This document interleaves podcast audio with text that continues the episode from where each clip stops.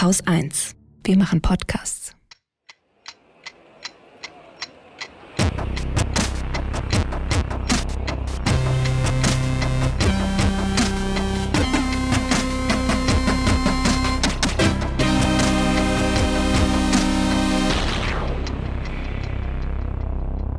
Willkommen zur Wochendämmerung vom 25. Juni 2021 mit Maskenpflicht in Innenräumen, Belarus, einem Pflegenotstand Notstand, Deutschlands neuen Klimazielen, der Mittelstudie, besseren Schulen, gekauften Nazis, einem Friedensindex, dem Wahlprogramm der CDU, Tschechiens George Floyd, den Taliban, einer guten Nachricht, vorläufigen Freisprüchen, Holger Klein. dem Börsenticker. Und Katrin Rönecke. Ich fange mit Belarus an. Es sind Natürlich. kurze Nachrichten. Also du erinnerst dich an Roman Protasevich, das war der Mann, der festgenommen er heißt wurde. Platasiewicz. Ja, das ist schön. ja, natürlich ist es korrekter. Es ist halt, ähm, wenn man das sagt, weiß vielleicht dann schon wieder ein Dritte nicht, von wem man eigentlich spricht. Ja, und Da das ist vor allen ja- Dingen genauso eine Angeberei wie damals, als Fukushima explodiert ist. Alle gesagt haben oder viele gesagt haben, Fukushima Daiichi. Ich auch immer dachte, so, ja, du Angeber. Affe. Es ist, glaube ich, sogar auch so, dass es Belarus heißt und nicht Belarus. Also wenn wir da schon anfangen, ne, ähm, dann, oh Gott, das sind Abgründe, in die wir gehen, weil wir das alles über Abglü Abglühende. Ja, genau. Jedenfalls, der wurde ja festgenommen, nachdem er im Ryanair-Flug über Belarus, der Flug dann äh, in Minsk zwischengelandet wurde wegen einer angeblichen Bombendrohung. Ähm, dann war er hinterher aufgetaucht in einem Video, wo er irgendwie alle möglichen Dinge gesagt hat, die ich hier gar nicht wiederholen will, weil ziemlich klar ist, dass das nicht unter freiwilliger äh, Unter Einwirkung einer Hodenpresse zustande gekommen ja, also zumindest sagen das alle seine Freunde und Verwandten, das ist so, nee, das, das ist nicht er und das ist auch nicht seine Meinung, die er da gerade kundtut und die im ganzen belarussischen Staatsfernsehen auch gezeigt wurde, muss man auch dazu sagen. Jedenfalls ist der jetzt im Hausarrest, also er ist nicht mehr im Gefängnis, sondern im Hausarrest. Das war so eine kurze Meldung wieder. Ich weiß es nicht. Ähm, Es ist alles irgendwie doof in Belarus. Belarus, es tut mir leid.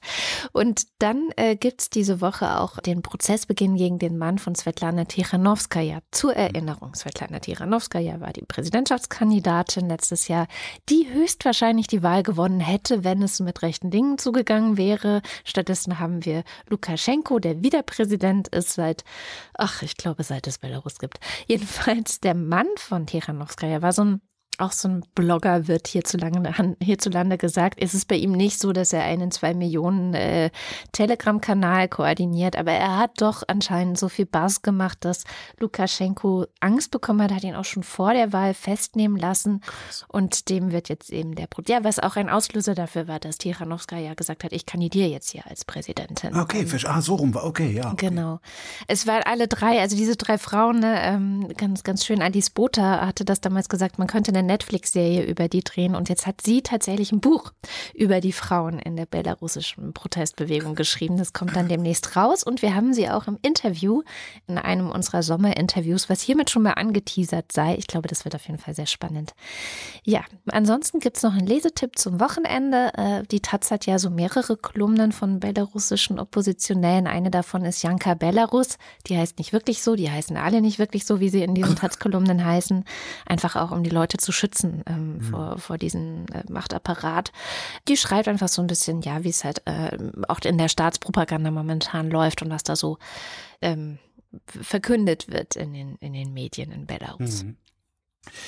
Kurzes Corona aktuell. Ähm, Israel hat die Maskenpflicht für Innenräume wieder eingeführt nach 14 Tagen, weil Delta zu sehr dadurch marodiert. Also man darf nie vergessen, dass mehr als die Hälfte der israelischen Bevölkerung durchgeimpft ist und trotzdem haben sie das gemacht. Währenddessen hat, glaube ich, Armin Laschet, äh, da flog jetzt so ein Video über Twitter, immer noch nicht begriffen, wie eine Pandemie überhaupt funktioniert. Wenn trotz der Verbreitung der Delta-Variante die Inzidenz nicht steigt, sondern jede Woche immer weiter sinkt, scheint ja die Auswirkung nicht so groß zu sein.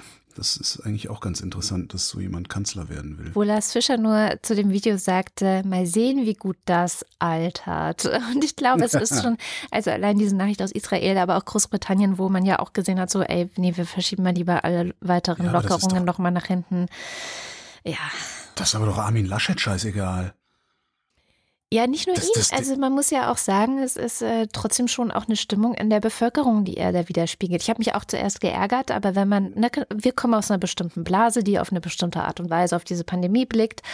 Aber guck mal darüber hinaus, als ich letzte Woche oder vorletzte Woche in der Wochendämmerung gesagt habe, na ja, die Delta-Variante oder wir auch gesagt haben, ja, der Anteil wächst und verdoppelt sich auch ähm, von einer Woche auf die nächste, kommt man halt mit den niedrigen Zahlen. Ja, das bedeutet ja in absoluten Zahlen, dass es sogar von einer Woche auf die nächste weniger Delta-Variante sein kann als davor und so weiter.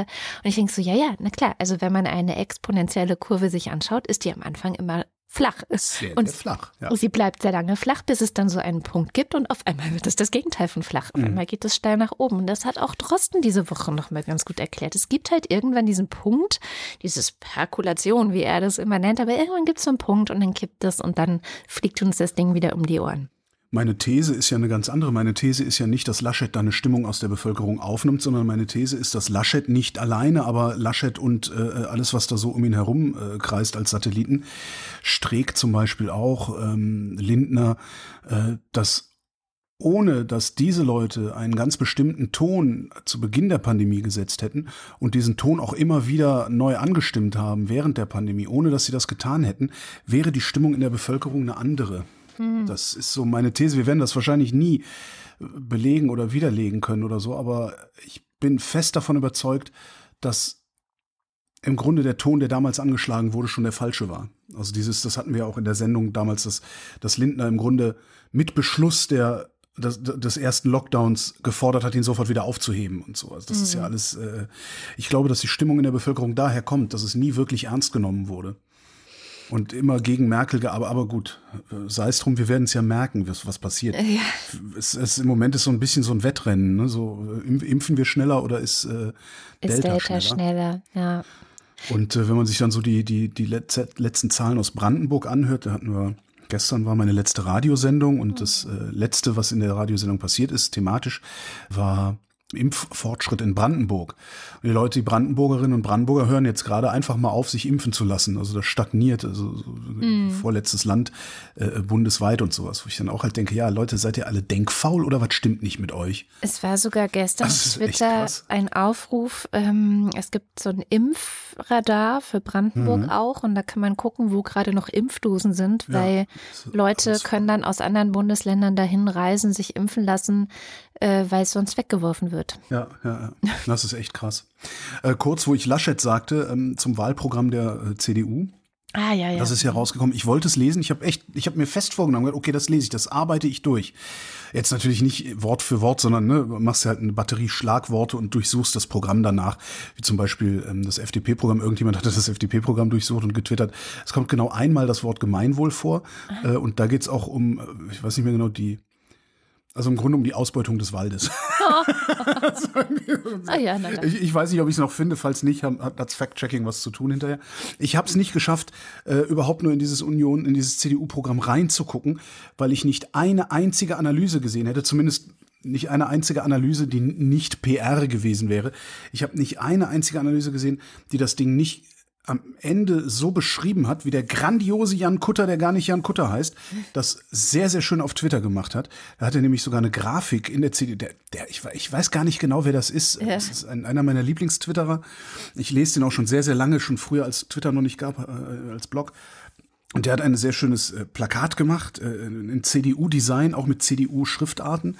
Ähm, und da steht halt einfach nur drauf, das Wahlprogramm äh, der CDU, Deutschland Lorem Ipsum. Für alle, für alle, die sich, genau.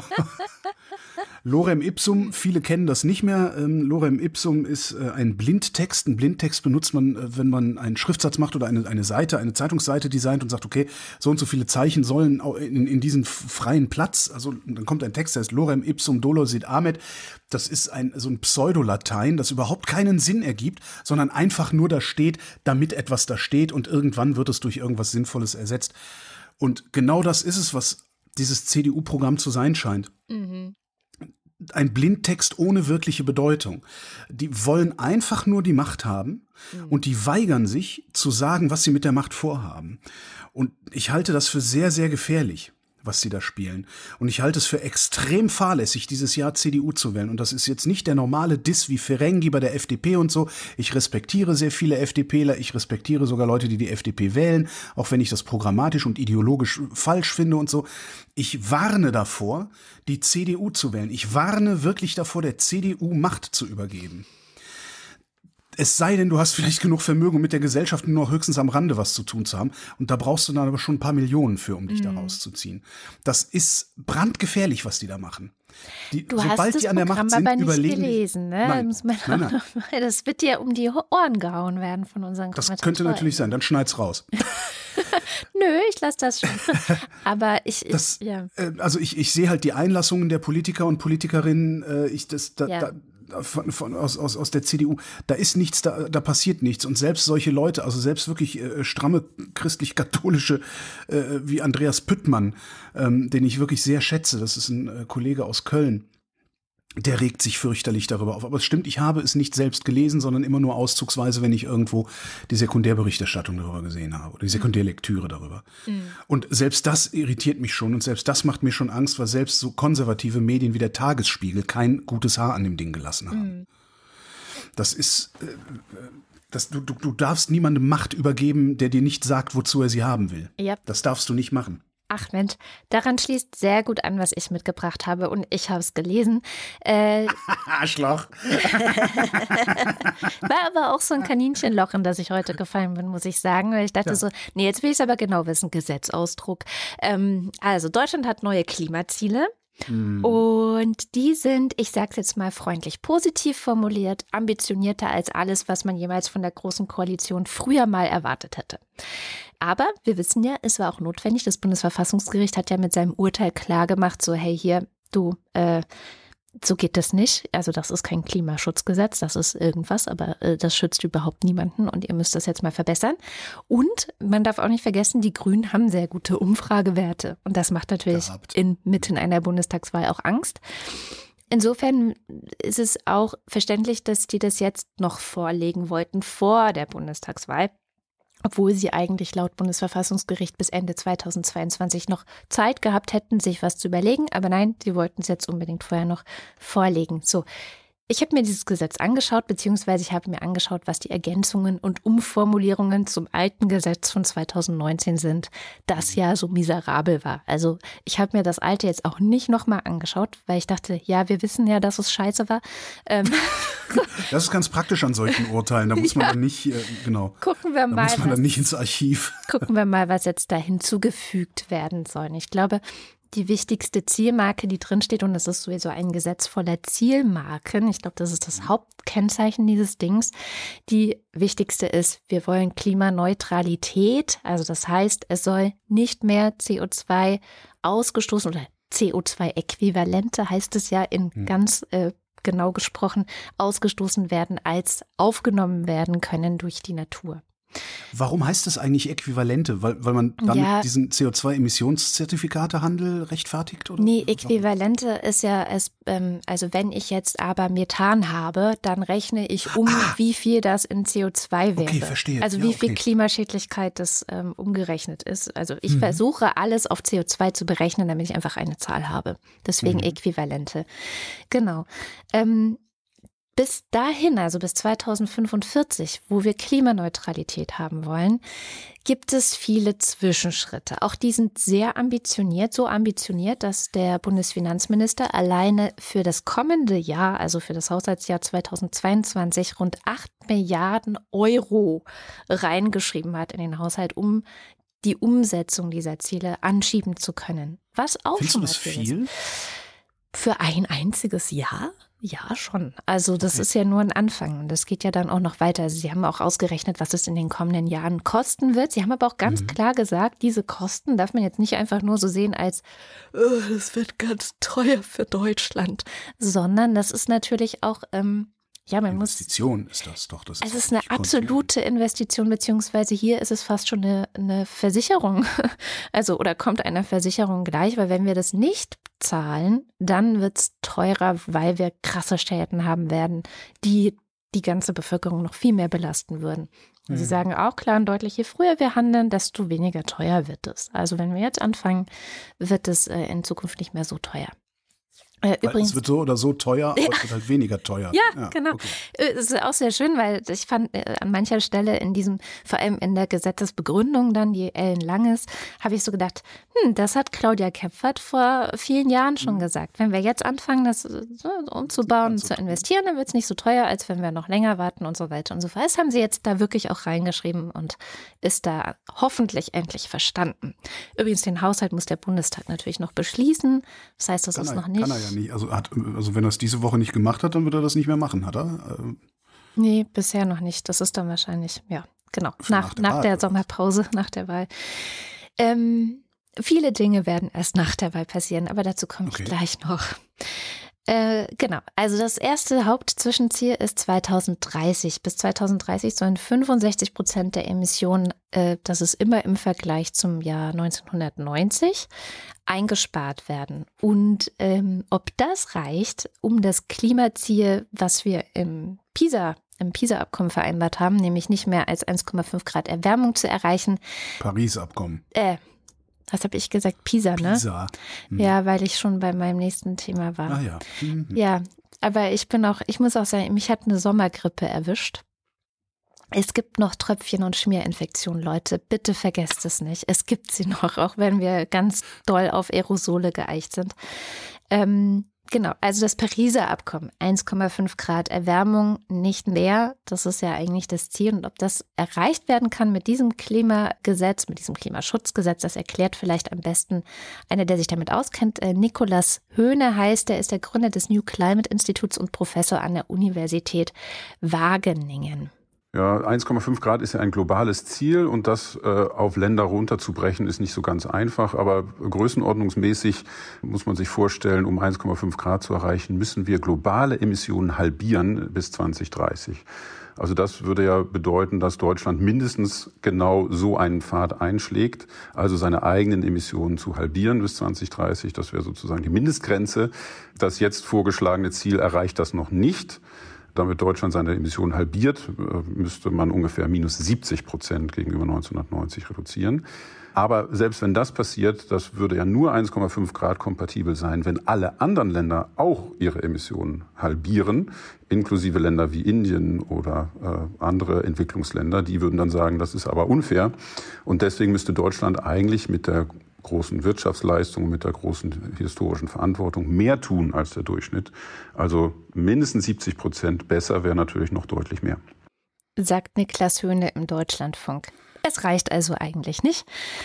Und ähm, wenn man genauer hinschaut, ist auch an vielen anderen Stellen das Klimaschutzgesetz nicht so ambitioniert, wie man denken sollte. Also klar, es ist Wahlkampf, aber gerade weil Wahlkampf ist, wie du ja auch schon mit dem Wahlprogramm der Union festgestellt hast, würde man ja denken, dass sie ganz klar echte Ziele und echt, also Ja. Ziele formulieren sie, aber echte Maßnahmen formulieren, Genau.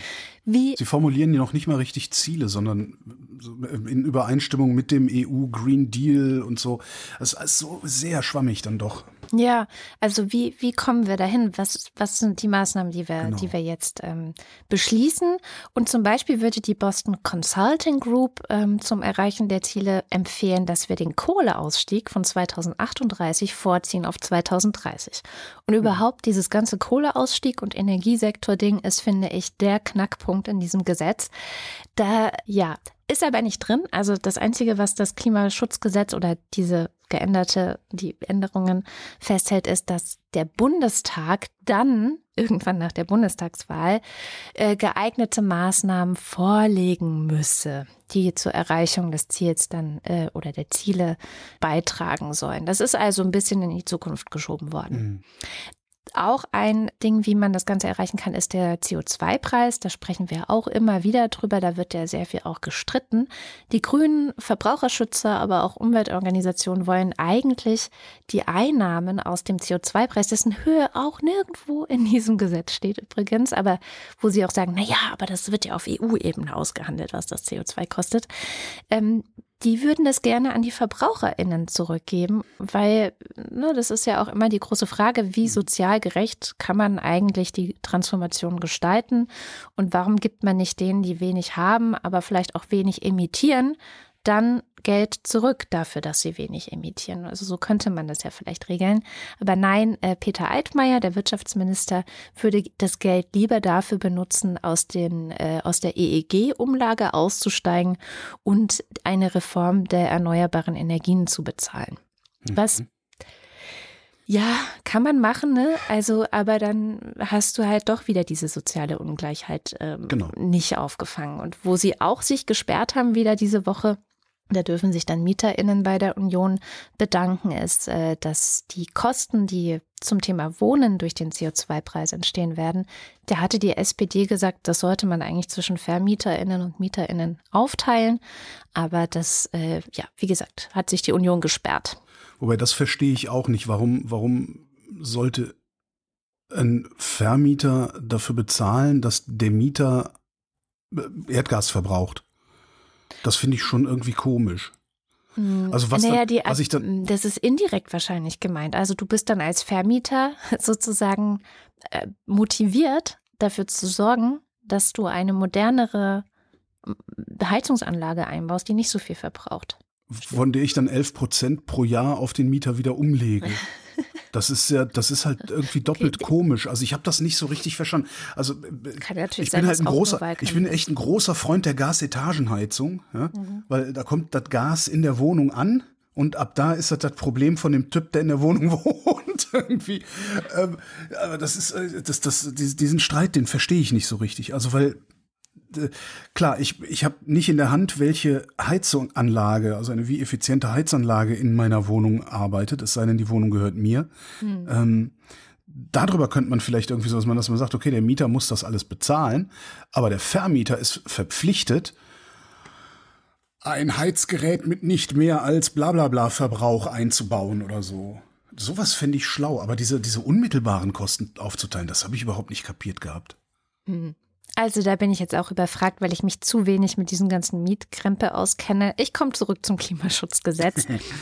ähm, was mich am meisten stört und was mich auch sehr pessimistisch macht an dem ganzen Ding, ist einerseits kann man ja sagen, wir haben diese und jene Ziele bis zum Jahr 2030. Ähm, dazwischen gibt es dann auch noch Sektoren gesplittet, Ziele für jedes einzelne Jahr bis, bis dahin, bis 2030.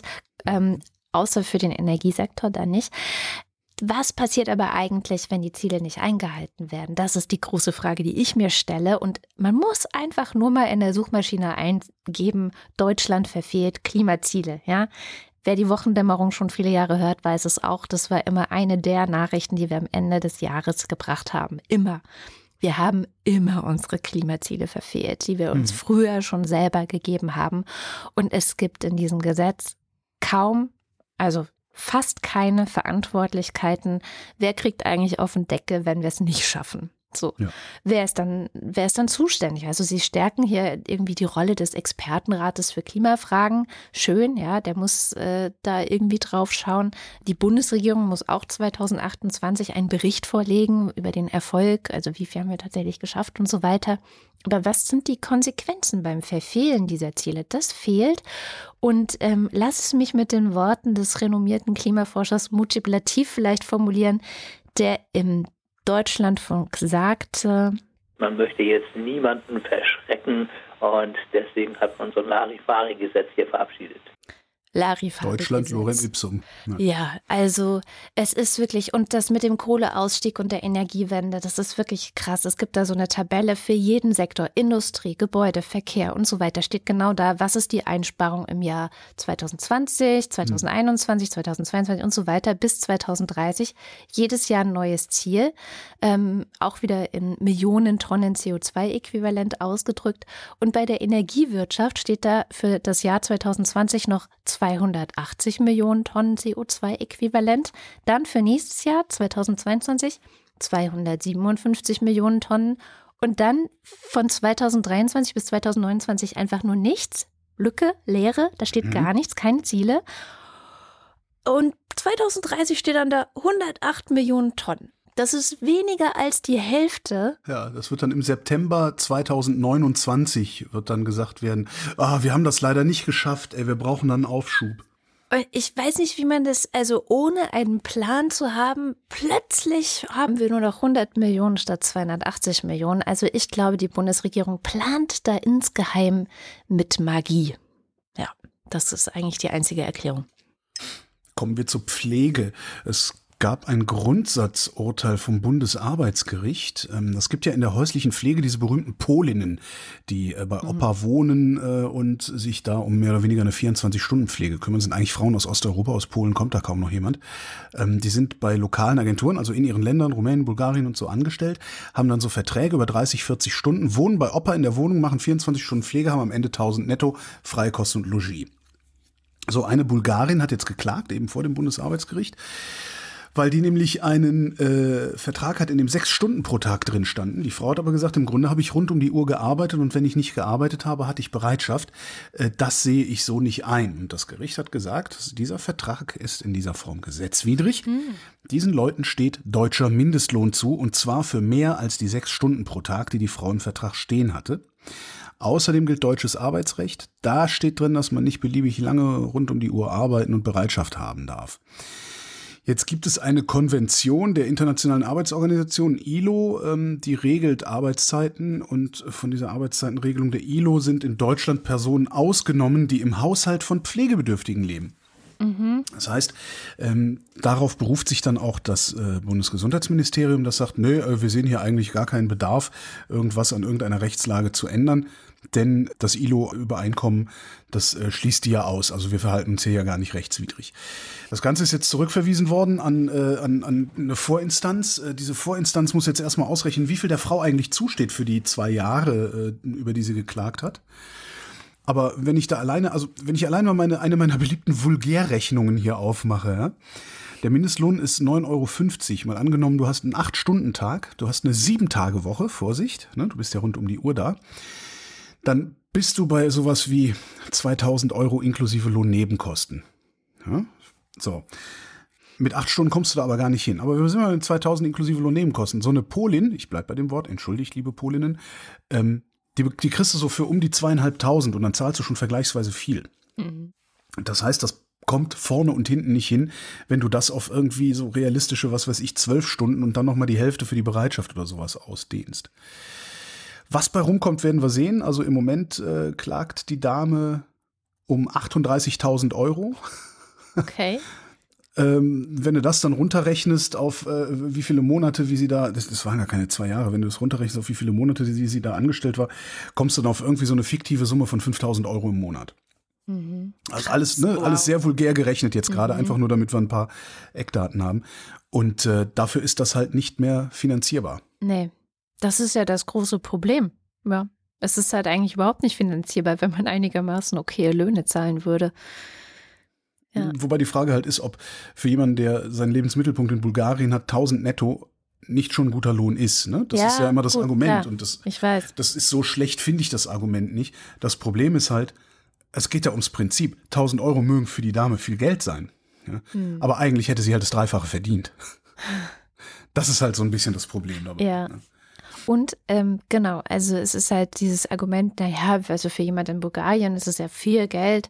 Das setzt so voraus, dass wir es selber, also es ist so eine Normalisierung des Zustandes, dass wir es selber überhaupt nicht auf die Reihe kriegen, ja. äh, aus unserem Land heraus Pflegepersonal zur Verfügung zu stellen, in ausreichendem Maße, das auch ausreichend bezahlt wird. Also es ist schon so eine, wir verschieben das mal immer weiter in den Osten. Das kann man ja immer weiter dann auch fortsetzen. Die Länder aus dem Osten, Polen zum Beispiel, machen das ja nicht mehr mehr, hast du ja zu Recht gesagt, hm. weil das ist für die schon, ähm, die sind schon das zu. Ist schon Hungerlohn. Ja. ja, die sind schon äh, zu, zu reich, in Anführungszeichen. Mhm.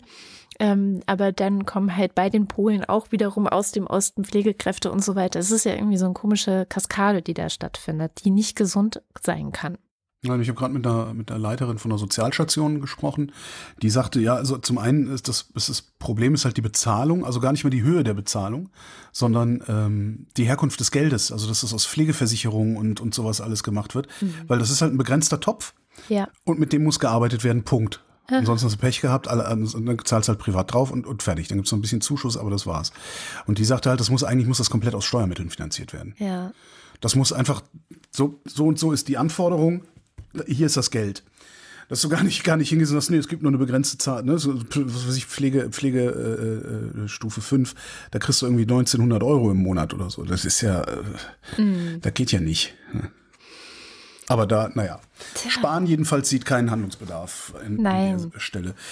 Das wird, das, das ist ein Grundsatzurteil, das wird jetzt auch noch weitergehen, denke ich mal. Also da ja, wird es noch mehr Klagen geben und da, da, da wird was passieren. So gesehen verstehe ich auch gar nicht, dass, dass so jemand wie Laschet überhaupt Kanzler werden will.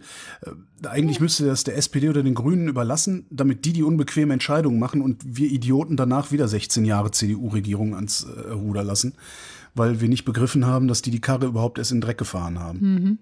So wie, wie damals Mal. bei Kohl und Schröder auch. Ja. ja, ein Stück weit. Also gut, man hätte Hartz IV nicht so machen müssen, wie man es gemacht hat, muss man auch mal sagen. Aber anderes richtig, Thema. Aber äh, eine CDU-Regierung hätte Hartz IV gar nicht machen können. Oh Gott, ja. ja. Das stimmt. Hier, was könnten Schulen eigentlich aus der Pandemie lernen, war äh, eine große Frage, die der Economist sich diese Woche auch gestellt hat. Ist ja, ne? Ist ja, du hattest, habe ich gehört, äh, im Radio diese Woche auch das Thema, was haben die Schülerinnen und Schüler im ersten Lockdown gelernt und es war so viel wie in den Sommerferien oder so. Mhm, genau. Ja, das, äh, genau. Der Fernunterricht, der Distanzunterricht im ersten Lockdown hat so viel Bildungserfolg gebracht wie Sommerferien. Mhm, genau. Das ist äh, sehr schön auf einen Punkt gebracht. Also, ähm, die haben einfach mal verschiedene Studien aus der ganzen Welt zusammengetragen, auch viele ExpertInnen gefragt von der OECD, Bildungsexpertinnen von Harvard und so weiter und mal geguckt, was, was ist so vielleicht die das Learning, wie man so schön neudeutsch sagt, äh, was wir vorher schon wussten und was sich in der Pandemie verstärkt hat. Es kommt auf den Background der Eltern an und äh, wenn Eltern viel Einkommen haben oder hatten während der Pandemie, dann ging es den Kindern auch nicht so schlecht und wenn sie Kinder aus einem gut gebildeten Haushalt kamen, dann war der Lernverlust auch nicht so groß. Soweit so erwartbar irgendwie. Das sind halt alles Probleme, die wir vorher auch schon hatten, dass wir diejenigen Schülerinnen und Schüler abgehängt haben, die irgendwie aus ähm, ja, bildungsfern ist immer so ein Scheißwort. Also deren Eltern nicht so hohe Abschlüsse hatten, wie zum Beispiel äh, Kinder aus Akademikerhaushalten. Mit geringer formaler Bildung. Ja, das ist ein gutes Wort, sehr gut. Ähm, und das, diese, diese, diese Kluft hat sich geweitet, logischerweise durch die Pandemie, war aber immer schon da. Also wir kennen ja die PISA-Studien, deswegen kam ich vorhin auf PISA. Wir kennen ja die PISA-Studien, ähm, die seit Jahrzehnten zeigen, dass auch in den reichsten Ländern der Welt der Bildungserfolg wirklich lahm ist. Also in den letzten Jahrzehnten ist ja wirklich kaum eine signifikante Verbesserung geschehen, obwohl wir relativ hohe Ausgaben auch die, äh, für die Bildung haben. Was das Hauptproblem ist, ist, dass SchülerInnen tendenziell gelangweilt sind. Also nur ein Drittel aller US-Schülerinnen fand den Unterricht anregend. In Deutschland würde ich mir behaupten, dürften wir ähnliche Noten bekommen, wenn wir sowas erheben würden bei den äh, Schülerinnen und Schülern. Anregend. Das ist so, das, das ist das naja. letzte Wort, was ich mit Schulunterricht in Verbindung. Aber gut, ich bin doch schon ja, lange eben. aus der Schule raus. Ja, aber das ist ja auch, sagt ja auch was. Also die sind gelangweilt und haben keinen Bock. So. Und ähm, das sind zwei Probleme. Also einmal, dass der Hintergrund der Eltern so wichtig ist und andererseits, dass die Gelangweilten keinen Bock haben, ähm, die man verbessern könnte, wenn man jetzt aus der Pandemie was lernt, was schon seit auch Jahrzehnten von Bildungs ExpertInnen immer wieder aufgebracht wird und was in Skandinavien schon in den 60er Jahren schrittweise in den Schulen umgesetzt wurde. Mhm. Ähm, nämlich individuelle Beschulung. Also wenn man nicht so tut, als gäbe es eine Fabrik namens Schule, da kommen vorne Kinder rein, laufen über so ein Fließband und hinten raus kommen schlaue Leute. Und das Fließband ist aber für alle das gleiche, sondern, das war jetzt ein schönes Wort, was ich gelernt habe in diesem Economist-Artikel, wenn man sich Schule eher wie so ein medizinisches Modell vorstellt. Ein Mensch kommt in deine Praxis und du guckst ihn dir an und machst ein individuelles Angebot. Also guckst, was nicht, braucht er, was braucht er nicht. Hat das nicht eine gewisse Maria Montessori vor 7000 Jahren schon gedacht? ja, so ungefähr. Hilf mir es selbst zu tun. Genau. Ja, es, ich sag ja, es ist alles sehr alt. Ich finde es trotzdem eine gute Gelegenheit, das mal wieder hervorzuholen, weil es nämlich auch in solchen Krisensituationen wie in der Pandemie hilfreich sein kann, ähm, da, da sind ja die meisten daran gescheitert, dass es auf einmal nicht mehr den Unterricht, für, der für alle gleich ist in der Klasse gab, mhm. sondern auf einmal war alles so zerfasert. Also das war auch das, was, glaube ich, den größten Stress ausgelöst hat was auch viele positive Effekte gebracht hat. Also es gab auch ähm, in diesem Artikel äh, eine Schulleiterin, die gesagt hat, noch nie in ihrem ganzen Schulleiterleben hat sie so viel Kontakt zu Eltern gehabt. Also so der Kontakt zwischen Schulen und Eltern, natürlich nicht an allen Schulen, klar, ich habe da auch sehr unterschiedliche Geschichten gehört, aber an vielen Schulen ist es doch intensiver geworden. Man hat sich häufiger ausgetauscht. Es gab viel Feedback, wie läuft's, läuft's gut, läuft's schlecht. Ähm, und die Idee, ist, äh, dass man sagt, so, okay, wir machen individuelle Unterrichtsstunden für Schülerinnen und Schüler. Mhm. Also, dass LehrerInnen eher so Coaches sind, die vielleicht auch wirklich mal ein Video aufnehmen, was sie allen zur Verfügung stellen. Und dann gibt es aber so äh, individuelle Zeiten mit den einzelnen SchülerInnen, wo man guckt, was brauchst du noch, ähm, um, um Dinge erledigen zu können, um Stoff zu verstehen und äh, und weiter geht's. In, in, in Großbritannien gab es eine Studie, die hat herausgefunden, dass zwölf Stunden ähm, eins zu eins Beratung mit LehrerInnen mhm. sozusagen so effektiv sind wie drei Monate Beschulung im Klassenzimmer. Ja, glaube ich sofort. glaube ich sofort, kaufe ich sofort. Wo, wo, kann man das, wo kann man das als Dienstleistung haben? Dann nehmen wir einfach unsere beiden, schicken die dahin und danach machen wir ja eine Weltreise, weißt du? Ich muss sagen, also bei der einen Schule, auf die mein großes Kind geht, war es schon tatsächlich sehr gut so ähnlich strukturiert. Also die haben wirklich sehr viel, haben sie aber eben auch schon vor der Pandemie gehabt, sehr viel Individuelles. Also klar haben sie ähm, gemeinsame Klassen und dann wird auch ein Stoff, ich sag mal, angeteasert, ja, äh, werden Grundlagen kurz vermittelt, aber dann gibt es sehr viel Freiarbeit, wo dann eben die Kinder vor sich hinarbeiten und dann aber, wenn sie Hilfe brauchen, können sie zu den LehrerInnen gehen und sagen, hier, da komme ich nicht weiter und dann wird individuell weitergeholfen. Ähm, da funktioniert es so. Und es gibt auch schon viele andere Schulmodelle, wo genau das auch stattfindet, wo auch teilweise jahrgangsübergreifend gelernt wird, zwei oder drei Jahrgänge gemeinsam, völlig unabhängig von wie alt ist ist, dieses Kind, sondern es geht dann nur noch darum, ähm, was hat man denn schon verstanden und was nicht und wo geht es weiter. So. Ja, das das habe ich ja nie verstanden, dass, äh, dass unsere Schule sagt, alle, die sieben Jahre und drei Monate alt sind, äh, können ja. exakt dasselbe und darum bringen wir ihnen exakt dasselbe bei. Also sie haben genau dieselben Fähigkeiten, also bringen wir ihnen exakt dieselben Fertigkeiten. Das ist das irgendwie. Und es funktioniert auch nicht. Ne? Es gibt Studien, die zeigen, so es gibt Klassen, da hängen manche SchülerInnen 18 Monate hinter den anderen zurück. Äh, in manchen Klassen gibt es Unterschiede von bis zu sieben Jahrgängen in dem, was die, was die SchülerInnen verstanden haben in einem bestimmten Stoff. Ich nehme immer so als Beispiel gerne Mathe. Ich kenne halt Mathe ganz gut als Nachhilfelehrerin und habe mhm. da auch viel gesehen, wie manche SchülerInnen sind vielleicht in der zehnten Klasse, müssen aber den Stoff aus der fünften eigentlich nochmal wirklich komplett neu kapieren, weil sie da schon ausgestiegen ja. sind. Und dann läuft es einfach weiter, aber halt ohne sie, weil äh, alles baut auch oft aufeinander auf. Und dann Natürlich auch ein No-Brainer. Wir, wir erzählen es seit Jahren schon. Ich glaube, ich habe mit 18 oder so das erste Mal mich angefangen mit Bildungspolitik zu beschäftigen. Das ist also 20 Jahre her. Soziale, emotionale und psychosoziale Aspekte sind halt auch wichtig. Also wenn man es geschafft hat, sich individuell auf SchülerInnen einzustellen, bleibt ja immer noch der große Unterschied der Background, ne? Wie, wie geht es den Kindern? Was haben die für ein Elternhaus? Wo, wie viel Unterstützung bekommen sie da? Und auch da, ich mittlerweile, ich empfehle immer allen, die sich eine neue Schule suchen für ihr Kind, das jetzt auf eine weiterführende Schule gehen soll, guckt nach einer Schule mit Schulsozialarbeitern. Also ist wirklich mein Haupttipp, weil das sind die besten Schulen für jedes Kind. Ähm, wir haben das auch bei uns an der Schule und die wollen jetzt gerne oder die kämpfen jetzt darum, dass sie eine Schulpsychologin, die sie auch während der Pandemie bezahlt bekommen haben vom, vom Land, dass sie die behalten dürfen, weil die einfach so die wird, gut wird, Das ist. wird wieder gestrichen, das Geld oder was? Ist noch nicht raus, also ist noch nicht klar, aber könnte passieren. Ne? Weiß das sind so. Momente, wo ich denke, okay, jetzt ich, ich setze mich jetzt auf mein Fahrrad, dann fahre ich ins Rote Rathaus und ohrfeige den regierenden Bürgermeister so lange, bis er begriffen hat, was eigentlich das Problem ist. Tja. Entschuldigung, also das, das ist doch. Also ja, naja.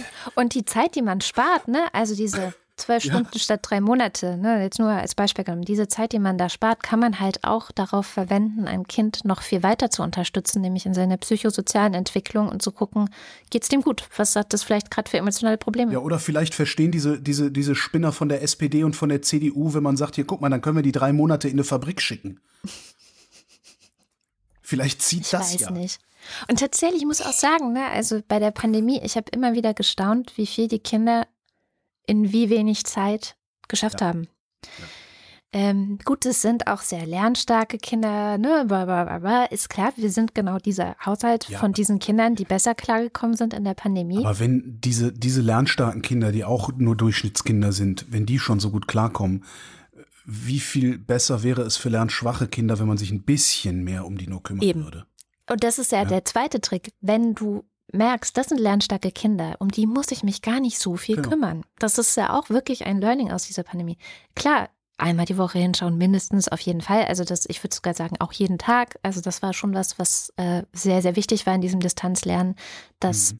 jeden Tag mal kurz eine Videokonferenz war, alle sich gesehen haben, kurz gecheckt haben, was ist, was ist zu tun, braucht jemand Hilfe, nur so kurzes Check-in und dann wieder selbstständig weiterarbeiten. Ein, ein Vater aus der Klasse meines Kindes hat es sehr schön ausgedrückt und meinte, also ja, es war hart, aber ich möchte auch mal betonen, was für Kompetenzen diese Kinder gelernt haben, nämlich Kompetenzen, die ich persönlich, also dieser Vater, Mhm. erst in meinem Studium gelernt habe, mich selbst zu organisieren, äh, mir Stoff selber zu erarbeiten und zu gucken, was ist der beste und effizienteste Weg, Dinge zu schaffen.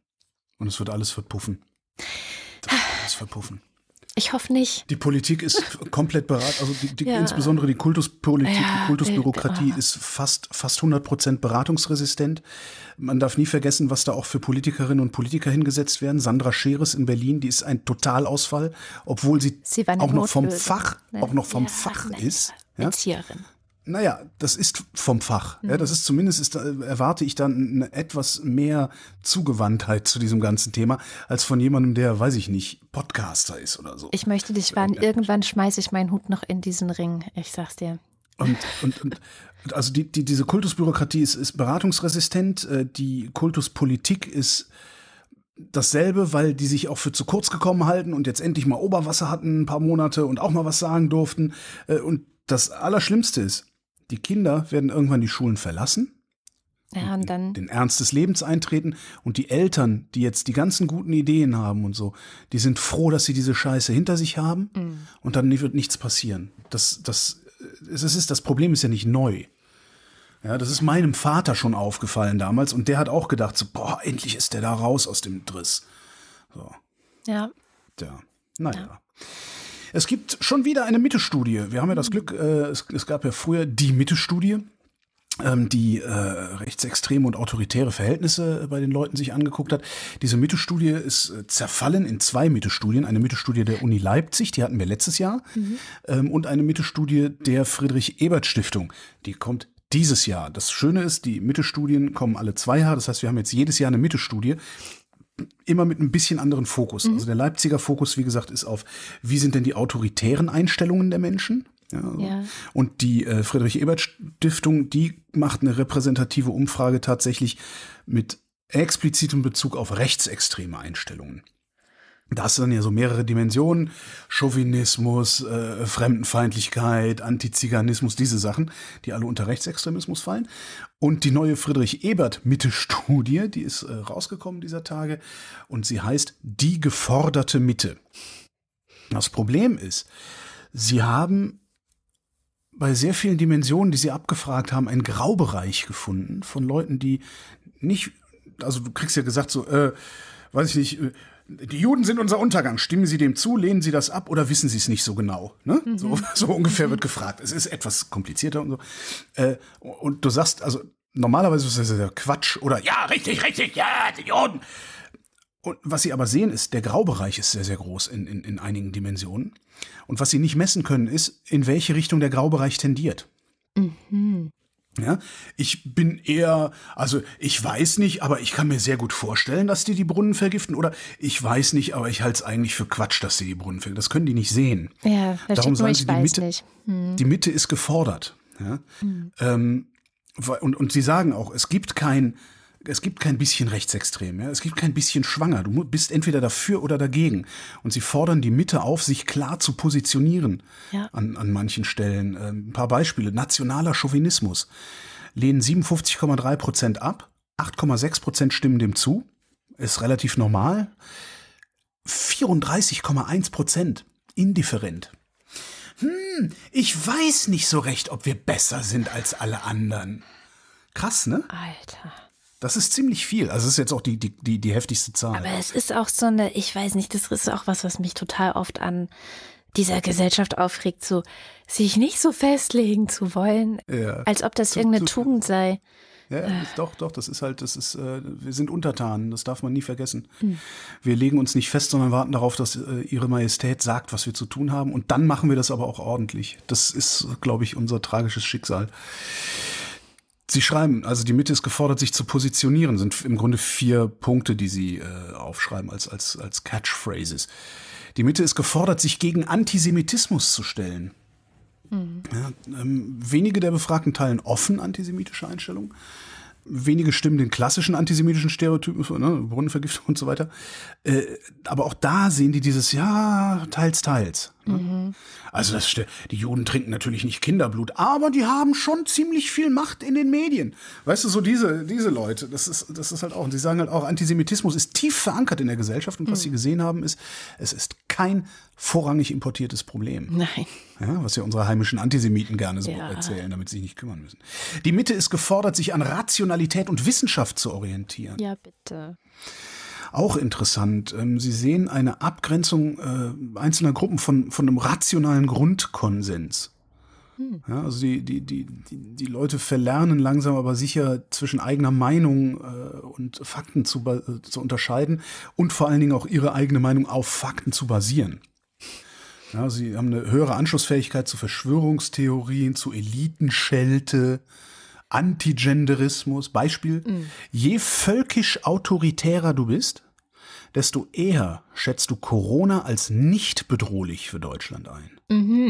Sofort, äh, glaube ich sofort, ja. Ja, noch stärkerer Effekt. Je völkisch autoritärer du bist, desto größer ist deine Sorge, die wirtschaftliche Situation in Deutschland würde sich durch Corona verschlechtern. Und da, da, das kann die Studie aber auch nicht messen, sondern ich gerüchtel jetzt hier nur rum. Ähm, das könnte wieder mal ein Hinweis darauf sein, wer denn eigentlich da nach rechts außen abdriftet. Und zwar die, die sich für zu kurz gekommen halten. Ja? Corona verschlechtert die wirtschaftliche Lage in Deutschland. Tut sie das? Hm, Ich weiß es nicht. Die Mitte ist gefordert, politische Bildung und Kultur zu stärken. Ich zitieren. Die Mittelstudie zeigte, dass Menschen mit einer kürzeren Verweilzeit in Bildungseinrichtungen auch nach vielen Jahren stärker Vorurteilen und antidemokratischen Einstellungen Zustimmung geben. Das ist kein Problem dieser Menschen, sondern ein Defizit in Bildungsmöglichkeiten und Chancen. Ja. Chauvinismus, Sozialdarwinismus und Fremdenfeindlichkeit sind genau da sehr stark, wo Bildung sehr schwach war. Ja. Chauvinismus, Sozialdarwinismus und Fremdenfeindlichkeit. Das ist ganz interessant. Das sind halt auch die Dinge, die du aus dem Gefühl heraus äh, entwickeln kannst. Ne? Wie, Ja. Ich bin geiler, äh, du bist schwach, dich mache ich platt. Das, das funktioniert halt. Chauvinismus interessanterweise ist auch bei Mittel- und Hochgebildeten vergleichsweise stark. Das wundert mich jetzt nicht, ja. Nö, klar, versucht, Also- versucht halt jeder, sich für was Besseres zu halten und tritt so gut nach unten, wie er kann. Ne? Ja, Sozialdarwinismus wiederum ist, ist, scheint, muss man ja immer sagen, scheint ein reines Problem der Mindergebildeten zu sein. Interessant. Also, weil ist es eigentlich so ein bisschen. äh, Ja, eigentlich würdest Eigentlich du bei so umgekehrt. Akademikern, FDP-Lern, würdest du Ja. denken, so Sozialdarwinismus, ja, sieh doch zu, dass du selber klarkommst. Nee, nee, Ja. Ach, krass. das sind die Mindergebildeten. Das ist in, interessant, ne? Also eine wirklich, wirklich interessante Lektüre fürs Wochenende, auch schön grafisch aufbereitet und sowas, mit, mit äh, jede Menge interessanten Zahlen drin. Zum Beispiel ist eine beeindruckende Abnahme der Muslimfeindlichkeit. Das finde ich gut. Also beeindruckend, also wirklich beeindruckend. Ich habe die Zahl jetzt nicht parat, aber wirklich so, dass ich dachte, what? Ich kann es dir Also so erklären. von, von 30 auf 17 Prozent Mhm. oder so, weißt du, äh, total krass. Ja. Ich kann es dir erklären. Wir hatten vor 10, 15 Jahren, denk mal an Spiegeltitel, also Spiegelcover, was da Ja. teilweise für Islamfeindbilder und Angst geschürt wurde. Und das gibt's nicht mehr. Zu Recht, also klar. Ja. Aber die Medien haben, glaube ich, einen großen Anteil daran, dass das so stark Der Axel war. Springer Verlag, der feuert aber doch immer noch aus allen Rohren in die Ja, Richtung. aber hast du mal gesehen, wie sich deren Auflagen entwickeln? Stimmt auch. Auch eine gute Nachricht übrigens, äh, bin ich diese Woche drüber gestolpert. Nathalie Grams hat, ähm, also die GWUP hat eine repräsentative Umfrage gemacht äh, zum Thema Alternativmedizin, also in Anführungszeichen Alternativmedizin. Pseudomedizin. Nur noch 35 Prozent wollen sie gerne als Ergänzung zur Medizin sehen. Und vor ein paar Jahren waren das noch drei Viertel der Bevölkerung, die auch gesagt haben, na klar wirkt Homöopathie so gut wie Medizin. Es sind nur noch ein Drittel. Das ist wirklich, wirklich stark Werden- zurückgegangen. Werden wir schlauer? Werden wir, Ja, sollten wir tatsächlich Ja, schlauer werden? sag ich doch. Habe ich immer schon gesagt, Heugi.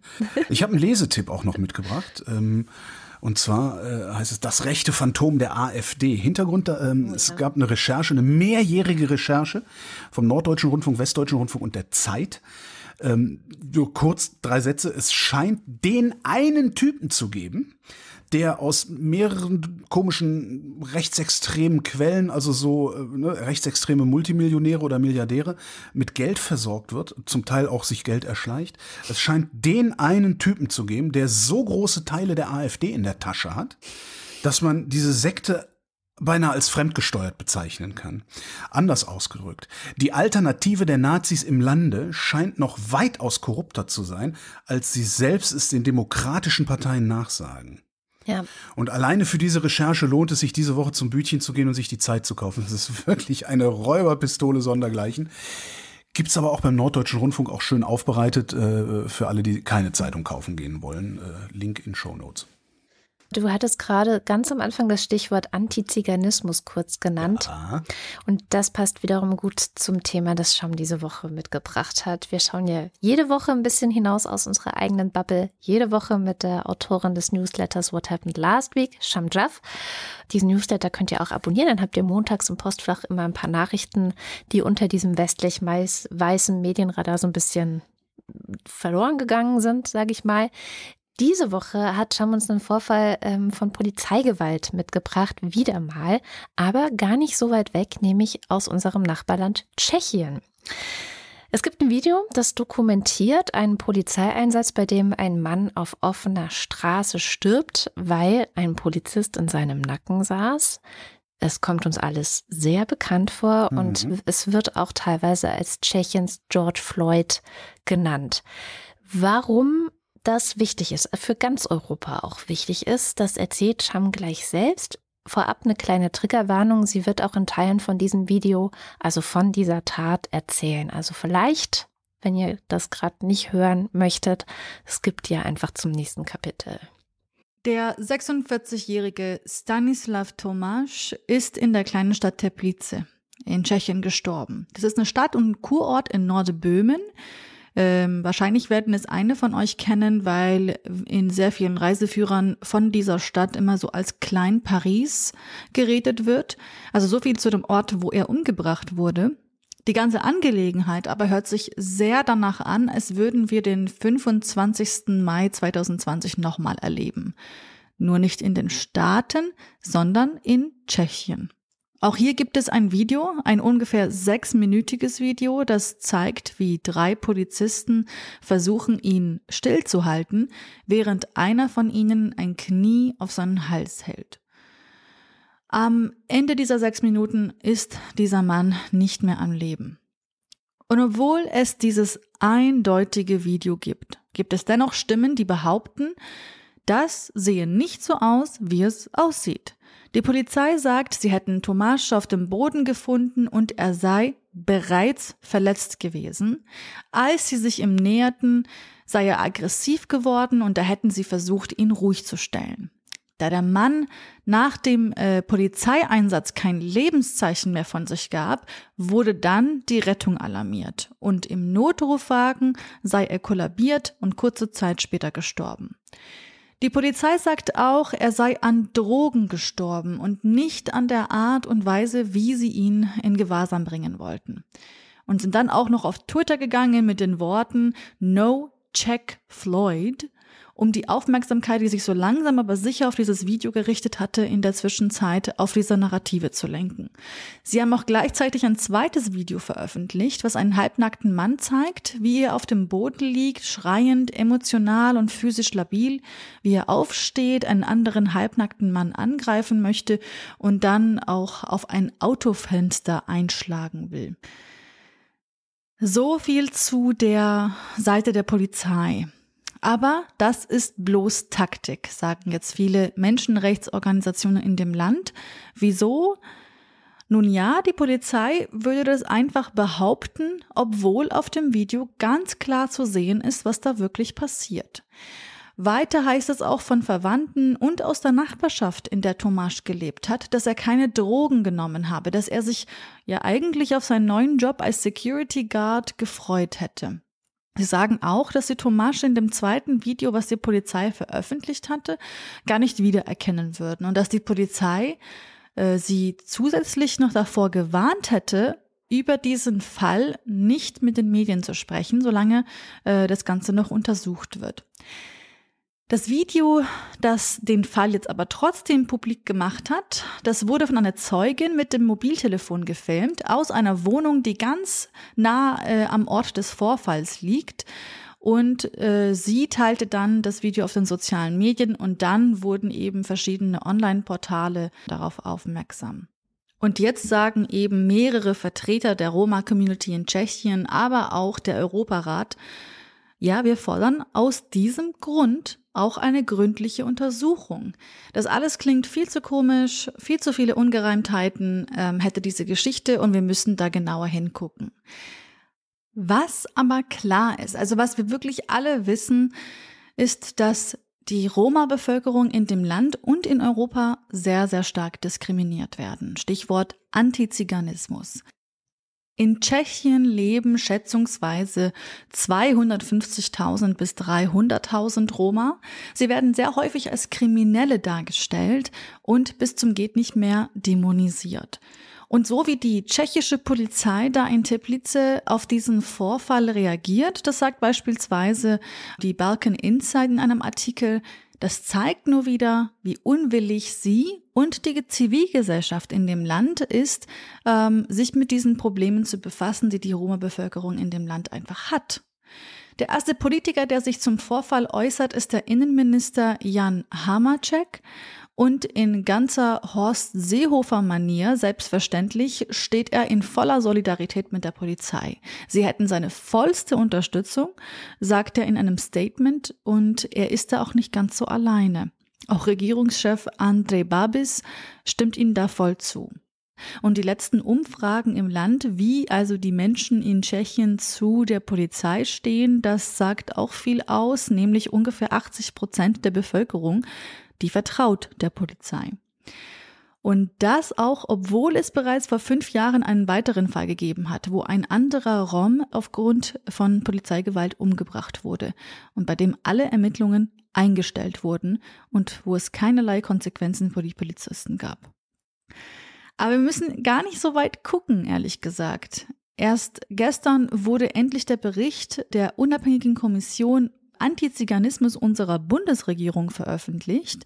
2019 wurde sie eingesetzt, für die, die sich nicht erinnern. Äh, die sollte sich nämlich angucken, inwiefern es Antiziganismus hierzulande gibt, äh, wissenschaftlich untersuchen und Strategien entwickeln, wie wir das überwinden könnten. Und surprise, surprise, The results are in. Nach Einschätzung der Kommission ist die Diskriminierung von Sinti und Roma in Deutschland allgegenwärtig. Es gäbe Ausgrenzung und Benachteiligung in der Schule, in der Nachbarschaft, auf der Polizeiwache und auch vor Gericht. Die Kommission stellt also mehrere Forderungen an die Politik auf. Beispielsweise soll es einen Beauftragten und eine Bund-Länder-Kommission gegen Antiziganismus geben, sollte da berufen werden. Zudem verlangen sie auch ein Ende der Abschiebungen von Sinti und Roma, weil, naja, es gäbe keine sicheren Herkunftsstaaten für diese Menschen. Also da haben wir in Tschechien und hierzulande noch sehr, sehr, sehr viel zu tun. Und ich hoffe, dass dieser Fall von Stanislav Tomasz nicht in Vergessenheit gerät, dass wir darüber sprechen, genauso wie wir über Benachteiligung, Diskriminierung, Rassismus gegen schwarze Menschen in diesem Land gesprochen haben, dass wir auch diese Bevölkerungsgruppe in unseren Forderungen nach Gerechtigkeit einfach mitdenken. Ich denke ja manchmal, dass tatsächlich Sinti und Roma bei uns das viel größere Problem sind als schwarze Menschen. Also im Sinne von. Sind, du meinst haben. Ja, naja, also was die Diskriminierung angeht, ja, genau. Also, dass wir viel diskriminierender äh, ihnen gegenüber sind als gegenüber schwarzen Menschen. Aber das ist nur so ein. Ja, das, da zitiere ich gerne einen äh, alten Kumpel von mir, der vor, oh mein Gott, was haben wir denn, 2021, ja vor ziemlich genau 30 Jahren schon gesagt hat. Das, das Problem ist, wenn dir ein Schwarzer auf der Straße entgegenkommt, denkst du, ach, der könnte Arzt sein und grüßt freundlich. Wenn dir jemand, der osteuropäisch auf der Straße entgegenkommt, siehst, wechselst du die Straßenseite. Daran hat sich wenig geändert, fürchte ich. Afghanistan. Hm. In Afghanistan formiert sich so ein zaghafter lokaler Widerstand gegen die Taliban. Da ist ja gerade Truppenabzug. Mhm. Die Taliban feiern gerade ordentlich militärische Erfolge. Also überall da, wo die westlichen Truppen verschwinden, äh, fallen die Taliban ein und äh, erobern. Und zwar ja, recht gut. Es sieht ein bisschen danach aus, also es gibt auch noch, es gibt noch eine offizielle afghanische Armee, die auch gegen die Taliban kämpft. Ja. Es sieht gerade ein bisschen danach aus, als würde sich auch die Zivilbevölkerung diesen ja, Faschismus der Taliban nicht mehr unbedingt gefallen lassen wollen. Und da melden sich gerade 10.000 Leute freiwillig. Hm. Ob das was nutzt, muss man sehen, aber ich wollte es nicht unerwähnt lassen, weil ich irgendwie doch immer wieder die Hoffnung habe, dass, dass diese Terroristen von der Taliban irgendwann verschwinden. Und, und, vielleicht müssen die innerhalb des Landes besiegt werden und eben nicht von den Russen oder von, von, von uns, von den Amis oder sonst wem. Ähm, weil wäre ja auch mal Zeit, dass da Ruhe einkehrt. Und wenn wir dann nämlich noch die Mullahs aus dem Iran rausschmeißen könnten, können wir wieder mit Bullies nach Goa über den Hippie Trail. Yay! Was das eigentliche Ziel der ganzen Aktion genau. ist. Genau. Frieden ist auch Frieden, ganz nett, also, aber. Frieden, Frieden ist Kollateralnutzen. Ja. Genau. Die gute Nachricht der Woche kommt mal wieder aus der Wissenschaft. Zuerst habe ich geschluckt, als ich davon gelesen habe, weil ich dachte, oh Gott, das, kann das eine gute Idee sein? Es geht um ein großes Projekt, das 3 Million African Genomes Project, äh, also drei Millionen afrikanische Genome Projekt, wenn man es wirklich wörtlich übersetzt. Und tatsächlich geht es auch genau darum, also es geht darum, die Genome von Menschen, die auf diesem Kontinent leben, zu katalogisieren und zu analysieren. Mir kam es da erstmal komisch, als ich das gelesen habe, weil, ne, also irgendwie Menschen auf dem afrikanischen Kontinent äh, durch ein biologisches Merkmal zu katalogisieren und ähm, zu analysieren, das kennen wir irgendwie schon mhm. aus unserer rassistischen Kolonialgeschichte, wo das ja auch schon mal versucht wurde von BiologInnen, äh, Biologen wahrscheinlich hauptsächlich äh, aus, aus Europa. Wollte gerade sagen, ja. Aber tatsächlich gab es ähm, solche Projekte auch schon in Europa, in Nord Nordamerika und in Teilen Asiens. Das ist also etwas, was sehr viel gemacht wird auf der Welt und was vor allem dazu beiträgt, zu verstehen, einerseits, was für regionale Unterschiede gibt es eigentlich in Sachen Krankheiten oder bestimmte Prädispositionen für Krankheiten, genetische ähm, Voraussetzungen für Krankheiten, um dann medizinisch auch besser behandeln zu können. Aber es geht auch darum zu gucken, wie ist eigentlich der Homo sapiens als Ganzes so entstanden? Also was für eine Evolution haben wir durchgemacht? Mhm. Ähm, wo kommen wir her? Und wir wissen ja auch, dass wir alle tatsächlich von diesem Kontinent ursprünglich mal kommen. Also wir tun gerne so, als seien wir jetzt irgendwie so ganz anders. Und ähm, gerade eben auch diese Wissenschaftler damals haben so getan, als gäbe gäbe es, es wahnsinnig große äh, Unterschiede zwischen weißen Menschen und schwarzen Menschen. Aber letztendlich ist die Hautfarbe ja nur ein Signal oder ein, ein, ein Ausdruck davon, hat man viel Sonne abbekommen oder nicht und hat sich eben über die Zeit durch die Evolution ähm, der Körper gelernt, äh, mit dieser Sonne klarzukommen. Mehr ist es ja nicht, ne? Aber man wurde halt viel rein interpretiert. Und deswegen ist es vielleicht sogar ganz gut, mal nach dem Genom zu gucken, um zu schauen, naja, und zu sehen und zu erkennen, ah, okay, so groß sind die Unterschiede gar nicht. Also zwischen den Menschen auf der ganzen Welt. Es gibt dann eben so Sachen wie Krankheiten, die vielleicht irgendwo gehäufter auftreten, anderswo nicht so gehäuft. Das kann man sicherlich dann gut und besser verstehen. Aber selbst da, wie gesagt, gibt es regionale Unterschiede. Also einen bestimmten Gendefekt gibt es vielleicht in Ghana und in Südafrika aber nicht. Und dann guckt man halt, warum ist das so und was kann man vielleicht dazu beitragen, ähm, diesen Menschen besser zu helfen. Also ein sehr spannendes ähm, Projekt, das, wie gesagt, in erster Linie auch dazu dienen könnte, wenn die Welt ähm, dann bereit dafür ist, teils bis heute anhaltende Klischees über in Anführungszeichen Rasse. Also wir wissen ja, dass es keine menschlichen Rassen gibt, ne? aber trotzdem gibt es ja Rassismus, dass man diese Klischees vielleicht so ein bisschen loswerden kann. Dann komme ich noch mit einer schlechten Nachricht um die Ecke. Ähm, der Bundestag hat äh, Donnerstag dieser Woche, nachts um zwei oder halb zwei, die haben ja irgendwie diese Marathonsitzung gehabt, ähm, einen Gesetzentwurf äh, der Koalition gebilligt, beschlossen, angenommen, wie heißt das? Ja, ne, weißt schon, also ein Gesetz, Gesetz gemacht, ja. ein, Gesetz gemacht, ähm, das äh, eine Wiederaufnahme eines äh, längst rechtskräftigen abgeschlossenen Verfahrens möglich macht. Ich zitiere mal das Gesetz. Ähm, wenn neue Tatsachen oder Beweismittel beigebracht werden, die allein oder in Verbindung mit früher erhobenen Beweisen dringende Gründe dafür bilden, dass der freigesprochene Angeklagte wegen Mordes, Völkermordes, des Verbrechens gegen die Menschlichkeit oder Kriegsverbrechens gegen eine Person verurteilt wird, dann darf das Verfahren wieder aufgenommen werden. Das äh, gibt es eigentlich nicht. Also es ist einer der Grundpfeiler ähm, der Rechtsprechung zu sagen, ein Urteil ist ein Urteil und wird nicht nochmal aufgeschnürt. Man und, kann nicht ähm, für das gleiche Verbrechen zweimal angeklagt werden. Genau, so. das. Und ähm, das weichen sie da gerade auf. Natürlich äh, ist diese Wiederaufnahmemöglichkeit sehr stark eingeschränkt, ne? Mord, Völkermord und so. Mhm. Ähm, ich kann das auch verstehen weil das ich ne das das das mag das ist sicherlich schwer zu ertragen insbesondere also gut den Opfern zumindest bei Mord kann es egal sein weil die leben nicht mehr ähm, aber Angehörigen, den, den ne? Angehörigen halt nicht ne wenn wenn du ganz genau weißt und alle wissen der war's ja aber es ist ihm nicht gut genug nachweisbar dann ist er halt frei zu sprechen das ich, ich kann mir sehr gut vorstellen, dass das sehr, sehr schwer zu ertragen ist, vielleicht gar nicht zu ertragen ist.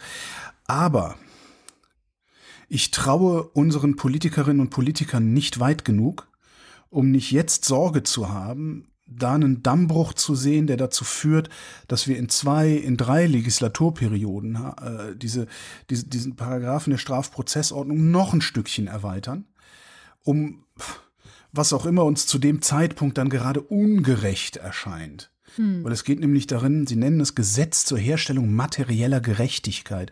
Und mit dem Begriff Gerechtigkeit habe ich, habe ich große Probleme, weil ich sicher bin, dass ich was ganz anderes gerecht finde, als was beispielsweise meine Stieftochter gerecht findet. Ja? Äh, das ist ein Wieselwort. Und ich äh, finde schwierig, da Gesetze drüber zu machen. Und ich hätte das lieber gesehen, dass wir so unerträglich, also es wird sowieso für irgendjemanden wird es immer unerträglich sein. Mhm. Ähm, da zu glauben, dass man es dass man's zu 100 Prozent richtig machen kann. Ich, war, ich, bin, ich bin wirklich überhaupt nicht beeindruckt von, von dieser Idee, dieses, dieses, die, die Strafprozessordnung da so zu ändern. Ich also ich traue denen halt nicht, dass sie nicht irgendwann Scheiße bauen. Das ist ein bisschen so wie mit ja, der Bebauung verstehe. des Tempelhofer Feldes. Ja, klar gestatte ich euch gerne eine Randbebauung, aber ich weiß ganz genau, dass ihr den kleinen Finger äh, nicht, nicht, der wird euch nicht reichen, ihr wollt die ganze Hand haben. Und das ist ja gerade bei, bei sicherheitspolitischen Fragen und Innenpolitik, äh, das ist ja immer wieder, also sie wollen ja immer okay. mehr, immer mehr, immer mehr. Aber ich würde ja schon gerne wissen, wie was denn die konkrete Gefahr davon ist, die dabei aus, also davon ausgeht, weil ich muss und ganz, ja, von diesem Gesetz, was Sie jetzt verabschiedet haben, weil ich muss ganz ehrlich sagen, ich hatte das Gefühl, dass es tatsächlich dazu dienen kann, mehr Gerechtigkeit zu schaffen. Und ähm, aber da bin ich halt auch wahnsinnig juristische Laien. Ich ja, habe nur gesehen, dass Gerechtigkeit.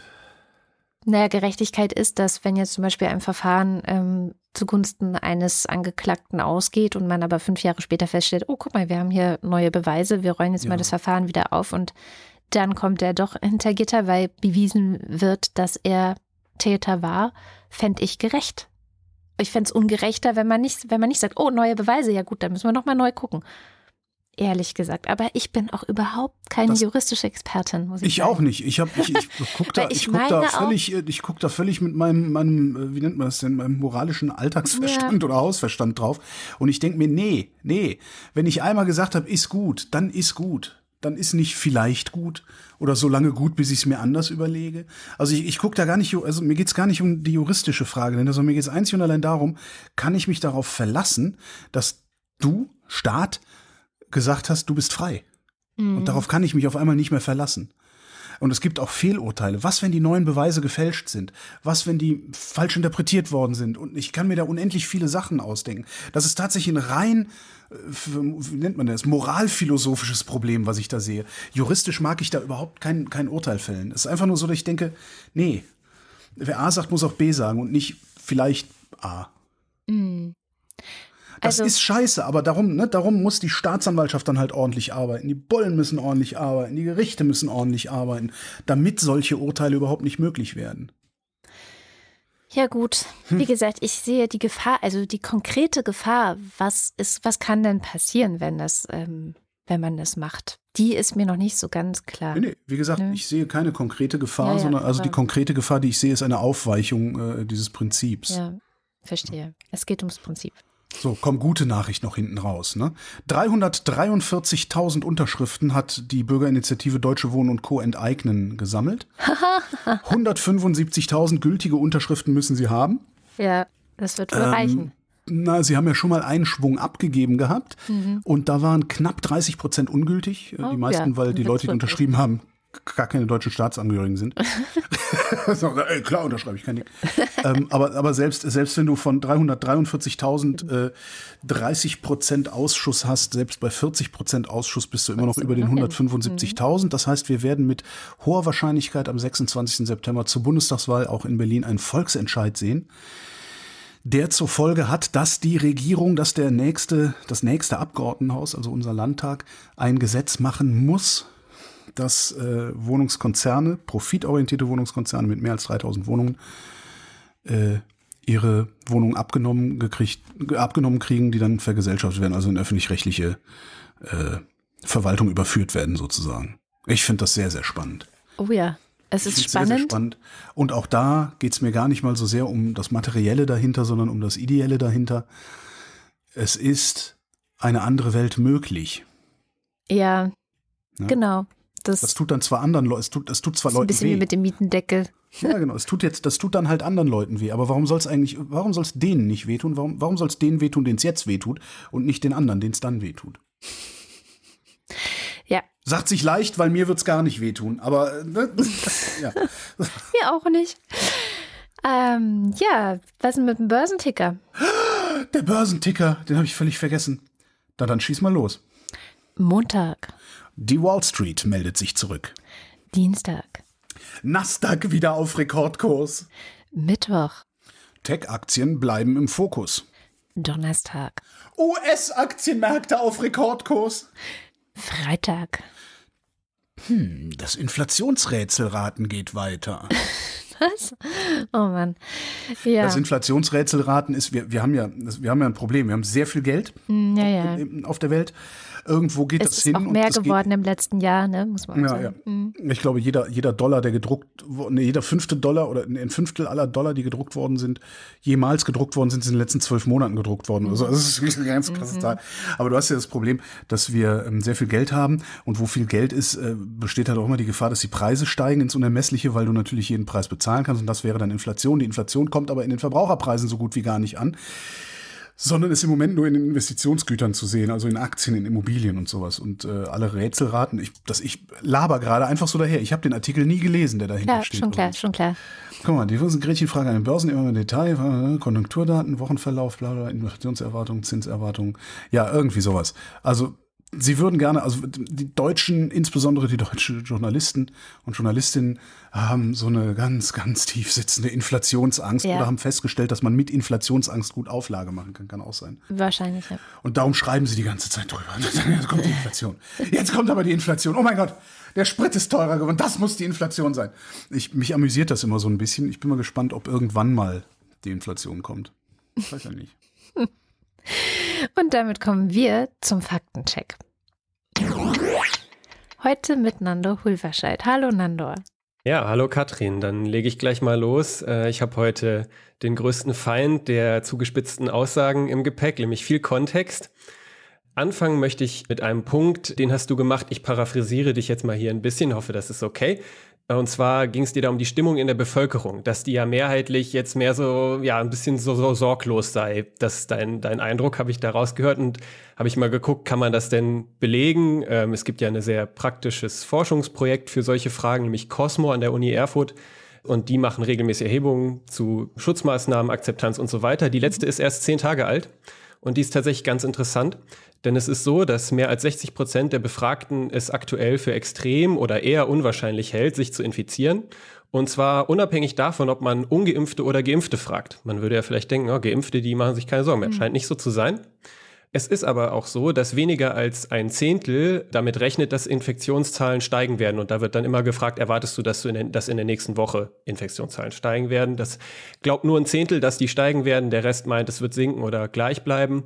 Und auch Gemeinschaftsaktivitäten und Reisen nehmen wieder zu. Das spricht also alles für mhm. dieses äh, Gefühl, was du da ausgedrückt hast. Aber, was ich auch interessant fand, ähm, Schutzverhalten wie Befolgen der AHA-AL-Regeln zum Beispiel, das nimmt äh, bei geimpften Personen anscheinend nicht ab sondern ist teilweise sogar noch stärker ausgeprägt. Jetzt muss man ja vorsichtig sein. Soziologen Warnhinweis, mhm. das ist keine Panel-Befragung, wo immer die gleichen Leute befragt werden, sondern so eine Quotenstrichprobe, wo man einfach eine beliebige Menge von Leuten fragt, die dann so ähnlich sind wie die, der Durchschnitt der Erwachsenen in Deutschland. Das heißt, man weiß jetzt nicht, jemand, ob jemand, der gerade geimpft worden ist, sich auch schon vorher besonders vorsichtig verhalten hat und es deswegen jetzt in der Befragung so aussieht, als ob die Geimpften sogar besonders vorsichtig sind, weil das sind ja vielleicht Leute, die auch wegen einer Vorerkrankung schon aufgepasst haben und so weiter mhm. und dann als erste geimpft worden sind. Dann hatte Holger gesagt, ja, der Lindner von der FDP, der hat ja zum, damals zum ersten Lockdown äh, schon gefordert, als darüber diskutiert wurde, den direkt wieder aufzuheben. Da sage ich mal, das ist ein vorsichtiges Jein. Ähm, ich habe mal geguckt, das ist jetzt auch schon über ein Jahr her. Im März, da gab es den Beschluss des Lockdowns und dieses großen Rettungspaketes vom 25. März und da schrieb die Süddeutsche Zeitung dann ähm, zu diesem Bundestagstermin, ich zitiere mal, der Fraktionschef der FDP, Christian Lindner, nannte die ergriffenen Maßnahmen zwar verhältnismäßig, das Ziel müsse aber sein, sie Schritt für Schritt zu überwinden, damit die Menschen schnellstmöglich in die Freiheit zurückkehren können. Also ich würde mal sagen, ja, natürlich hat er da gesagt, wir wollen hier schnell wieder raus, aber er hat sie erstmal mitgetragen. Das äh, will ich der Fairness halber anmerken. Mhm. Und jetzt kommen wir zu einem etwas längeren Block. Und zwar geht es um das Wahlprogramm der FDP. Wir bleiben also bei der Partei von Christian Lindner, denn ihr habt euch ja mit dem Begriff Gemeinwohl, der da nur einmal vorkommt, befasst. Es geht zurück auf einen Tweet von Simon Weiß, der ist Mitarbeiter der linke Bundestagsabgeordneten Petra Sitte und der hat recht, ja, Gemeinwohl kommt nur einmal vor, genau zu sein in dem Satz, den er auch zitiert. Wir wollen die Gemeinwohlleistungen der Wälder marktorientiert honorieren. Okay, ähm, da gibt es naheliegende humoristische Interpretationen, das verstehe ich. Aber ich habe ja gesagt, Stichwort Kontext. Ähm, worum geht es denn an der Stelle in dem Wahlprogramm der FDP? Ich habe mir die natürlich mal rausgesucht. Ja, und da geht es um Forstwirtschaft und um Nutzung von Holz als Rohstoff, das ja. Aber da steht auch, man möchte eine Waldschutzoffensive auf Basis wissenschaftlicher Erkenntnisse. Da geht es zum Beispiel um Aufforstung mit klimawandelresistenten Arten, wenn ich es richtig im Kopf habe. Und ich zitiere mal einen Satz, der da auch steht im selben Absatz. Die Bewirtschaftung der Wälder hat Rücksicht auf die Belange des Arten- und Naturschutzes zu nehmen. Das ist sicher nicht bahnbrechend, aber wahrscheinlich auch nicht das, was man sich dann vorstellt, wenn man gerade diesen Tweet nur vor Augen hat. Und ähm, dann habe ich mal weitergeguckt, diese Formulierung und dieses Konzept Gemeinwohlleistung der Wälder und das irgendwie honorieren, wo kommt das denn her?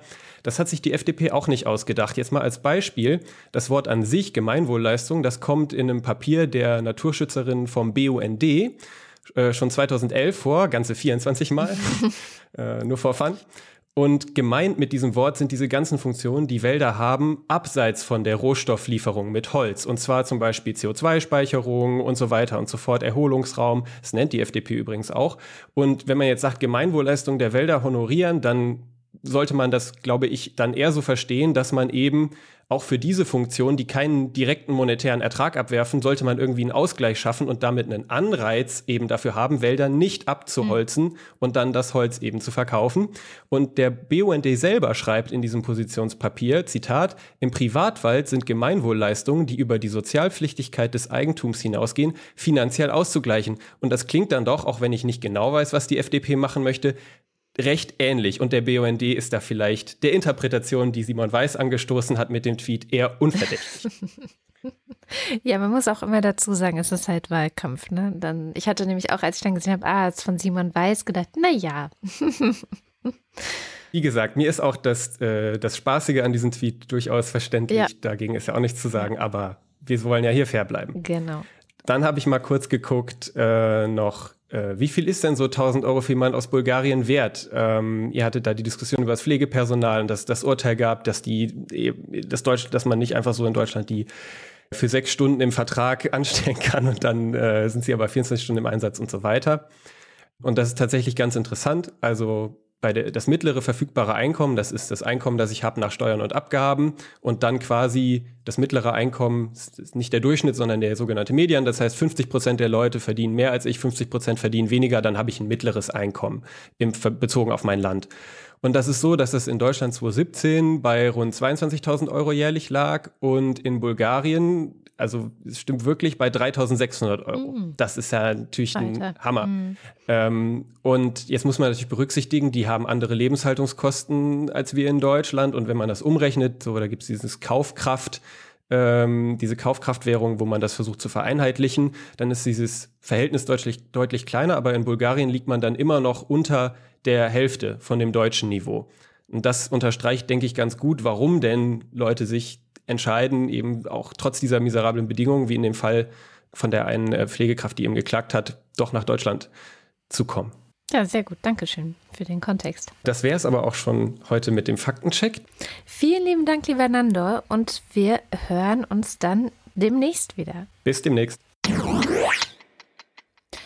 Und jetzt sind wir wirklich am Ende der Sendung. Und wie immer am Ende der Sendung sagen wir vielen herzlichen Dank bin ja auch ein bisschen enttäuscht, dass der Faktencheck auch nicht sagen kann, ob es Inflation gibt oder nicht. Bin echt enttäuscht. Mensch. Und äh, vor allem danken wir euch, weil ihr diese Sendung möglich macht. Die Wochendämmerung ist und bleibt ein HörerInnen finanziertes Projekt, ein Podcast, den es nur gibt, wenn ihr uns Geld gebt. Und äh, wie ihr das tun könnt, das seht ihr auf wochendämmerung.de. Da gibt es verschiedene Wege, das zu tun. Einer davon führt über Steady. Und dort gibt es die Ultras und den Fanclub. Und wer da dabei ist, deren Namen lesen wir am Ende der Sendung vor. Und das kommt jetzt. Dins 1. Elegia einzigartig von Huxarien. Guido Baulich. Alexander Bonsack ist dankbar, dass die meisten Eisdielen und so weiter. Marc Bremer. Naja, wir hatten ja mal die Regel, wenn es nichts ja, Neues genau. ist, ne? Nur was in einem Atemzug äh, gesagt werden kann. Genau. Und, und wir uns daran erinnern, dass wir es letzte Woche schon mal vorgelesen haben. Ja, das stimmt. Das kommt auch noch dazu. Oliver Delpi. Déjà-vus sind Fehler in eurer Matrix, nicht in meiner oder so ähnlich, nur anders. Folgt mir erst, wenn diese Nachricht sich in fünf Sekunden selbst zerstört, denn ich bin nicht eure. Andreas Freund. Erik Fröhlich. I am anti life, the beast of judgment. I am the dark at the end of everything, the end of universes, gods, worlds, of everything. And what will you be then, Dream Lord? I am hope. Neil Gaiman, Sandman. David Hasenbeck. Adrian Hauptmann. Never mind the Radio 1 Lohntüte. Hier ist die Wochendämmerung Ultra. Wing Commander Lord Flashhearts Hausmusik. Her name. Her name was Lola. She was a showgirl, but that was 30 years ago when they used to have a show. Wer Barry Manilow sät, wird Barry Manilow. Äh, äh, Verzeihung, du musstest das ja vorsehen, vorlesen. Nee, ist schon gut. Wenn du gerne singen möchtest. Nein, nein, singen im Podcast ist falsch. Sagt Katharina Höhl. Muhaha Nemesis. Matthias Johansen. Arndt J. Kästner. Olaf Kock. Oliver Krüger. Müsli, Müsli, Miam, Miam, Miam. Robert Nieholm. Christian Pingel. Rufus Platus. Nu, sagen Chris und Moni. Michael Salz. Jörg Scheckis schaut in der Liste nach unten und da steht Anita Schroven. Hallo, mein Name ist ACAP, sowie in Copacabana. Her name oh. was Lola. She was a showgirl. Moss the Techie. Techie spart auf einen Sonnenprojektor. Auch schön. Roman Schlauer. Joachim Urlass. Jens Viehweg. Bernd und Froschi Wehmöller. Justus Wilhelm. Und damit kommen wir zum Fanclub. Julie und Sebastian. Kati. Nico Abela. Die schwarze Hand am Sack des Grafen. Why do you go away und so weiter. Viele liebe Grüße an Sonnenschein und Ralo. Volker Arendt. Anja und Jan aus Bielefeld. Johanna Bächle. Johannes Bauermann. Thomas Bauer. Florian Beisel. Oh Ben. Daniel Bayer. Happy Birthday to you, Happy Birthday to you, Happy Birthday, liebe Nettie, Happy Birthday to you. Simone Blechschuh. Markus Boslett. Klaus Breyer. Fühlst du dich auch ein bisschen benutzt, wenn? Naja. Daniel Bruckhaus. Ich fühle mich eigentlich immer benutzt. Ich zahle Steuern. Mike Bildmann. Was ist denn das für ein FDP-Spruch gewesen? Muli Branji. Ich habe die Woche einen FDPler interviewt, auch wieder so einen normalen, der ja. im Ausschuss sitzt und habe auch wieder gedacht, warum, da sind so viele vernünftige mhm. Leute in dieser Partei, warum stellen die immer ihre stumpfsinnigsten und arschgesichtigsten Typen an ja. die Spitze und schicken die in die Talkshows? Ja, ich hatte das auch mal mit Agnieszka Brugger, die auch gesagt hat, eine der besten im äh, Verteidigungsausschuss ist von der FDP. Ist, äh, Das ist doch nicht normal. Wo sind wir stehen geblieben Bei gewesen? Clemens und Christoph. Clemens Langhans und Christoph Henninger. Christoph Henninger und Clemens Langhans. Gian Andrea Konzett. Mein Verhalten ist vielleicht taktisch unklug, dafür aber emotional notwendig. Ich kann mir vorstellen, wie es weggeht. Ah! Ich denke, dachte da eher an Eis, aber okay.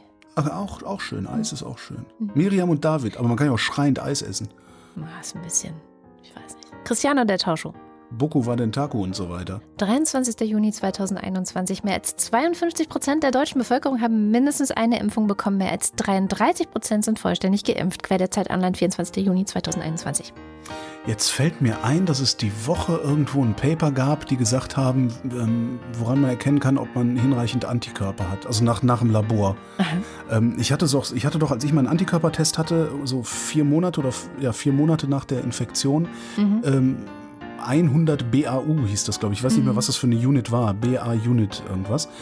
Und wenn ich mich nicht täusche, dann stand in diesem Paper, dass du ab 460 von diesem BAU ähm, geschützt bist, also immun bist. Äh, so Fand ich, viel. irgendwie ganz, fand ich irgendwie ganz interessant. Da habe ich direkt gedacht, so schnell, nächste Woche sofort nochmal ein Labor machen lassen. Oh Gott, oh Gott, oh Gott. So. Notfalls den siebten Impftermin holen. Genau. Immer rein damit, immer rein. Manfred Speider, der freundliche Spinner aus der Nachbarschaft. Dr oh, nee, komm du. Der alte wird ärgerlich, schreitet wie dumm und meint zu sein Jung. Guck dich bloß nicht mehr um. Du steckst ihn ja tatsächlich an mit dein Blödsinn, wie kann bloß ein neunjähriges Kind so verdreht sind. Es grunzt zum Gruße die Schweinebande. Andreas Dietzel.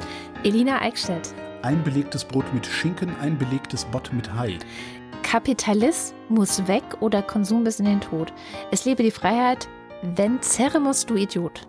Venceremos, Venceremus, du Idiot. du Idiot. KS Radio, es liegt nämlich in seiner gehirnverschonenden Bekömmlichkeit. Stefan F. Anna fällt nichts ein und sie gibt schnell weiter. An Claude Fankhauser. Matthias Flader, Oliver Förster. Olli Frank, Markus und Julia freuen sich über jede neue Folge. Folge. Mariana Friedrich, Wolfgang Fröhlich. Helge Georg. Promi der Woche. Gianna Nannini. Hey, Bärbel Grothaus, Sally der Pinguin grüßt alle, die sie kennen. Ricardo Gatter, Simon Heckler. äh, Silke Hartmann, Jan Heck. Sven Hennissen, Ralf Herbst. Nils und Hilke, Wer das hier liest, ist viel klüger als ich. Andreas Jasper, der ratlos zurückbleibt, Philipp Kaden. Captain Käffchen. Arne Kamola. Wer das liest, ist toll und so weiter. Alexander Klink. Abracadabra, Hokus, Krokus, Kokosnuss, Simsalami, Bim. Markus Krause. Magali Kreuzfeld, Pia Kronquist. Thomas und Corina, Oliver Kohlfink. Sebastian Lenk und Henry Vize, Detmar Liesen. Nico Linder, Namen ansagen wie dieser Typ damals beim Boxen. Nico, Linda, hast du schon? Florian Link. nee. Yogi Löw, Genau. Linus Löffel. Sabine Lorenz. Es war keine Aufforderung, das jetzt so. zu tun. Es war so ein Gedanke, so eine Vorstellung, eine witzige.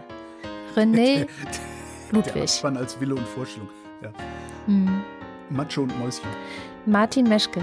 Robert Meyer, Nevermind. Johannes Möller, Laudium Mundkind. Die Mulle, Johannes Müller. Celine Neublich, Thorsten W. Noll. Kleine Hunde Obst ist da, Krise kommt. Mein Name ist Oliver. Oliver wie in Brokkoli-Verschwendung. Die CDU ist korrupt? Nein, doch. Oh. Boris Perner. Nora Hoffmann und Peter Schmäler. Josef Porter. Sebastian Quapp. Wilhelm Reich. Ronny Reichenberg. Milena Robbers. Christian Rohleder. Markus Römer. Sven Rudloff. Ruth Rutz. Fs. Jürgen Schäfer. Bodo Schenker. Christian Schluck. Christian Schmidt. Der Schommi. Susanne Schulze. Chip, Chip, Chip, Chip und Chap und so weiter. Theresa Sievert. Birgit Sobich. Jens Sommerfeld. Im Übrigen bin ich der Meinung, dass Nationalismus keine Alternative, sondern eine Katastrophe ist. Marie Stahn. Christian Steffen. Sabine Stein. Philipp Steinkopf. Suse und Martin Stöckert. Michael Sümeneck. Moritz Timm. Mr. Tipp. Alexander Klink bekommt gar nicht mit, dass ich ihm surrealistische Grüße sende.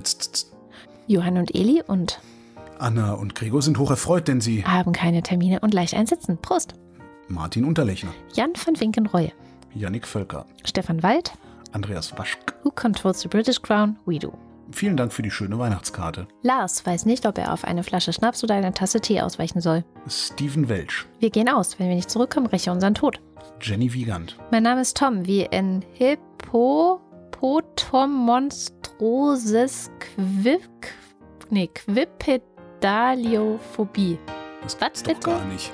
Das google ich. Ich google das jetzt. Pass auf. Google das mal. Ich google das jetzt und wenn es das nicht gibt, Dann. dann war das gestern meine letzte Sendung. Oh. Oh, das, das gibt's. Es ist, bezeichnet die Angst vor langen Wörtern. Ja, dann. Kann ich verstehen. Vor allem, wenn man es vorlesen muss. Tobias, ach nee, hast du, doch, nee, Tobias Wirth. Ich wünsche mir Kaiserschmarrn und leckeren Espresso am nächsten Wochenende. Wochendämmer macht Spaß. Danke, Holger und Katrin. Cool Bono, what the fuck happened to Ken Jebsen? War das jetzt schon Werbung? Das, möglicherweise war das Werbung, aber dass es sich dabei um eine öffentlich-rechtliche beziehungsweise um eine in der freien Podcast-Welt sich befindende Produktion handelt, die ohne Mitglied zu sein irgendwo einfach empfangbar ist, äh, so kann, man diese Werbung ja durchaus mal machen, weil es auch ein sehr, sehr geiler Podcast geworden ist. In der auch Holger Klein zu hören ist. In Ja, dem auch Holger Klein zu hören ist. Nach einem Ein-Stunden-Interview, wo dann irgendwie acht Sekunden rausgeschnitten worden sind, die da zu hören sind.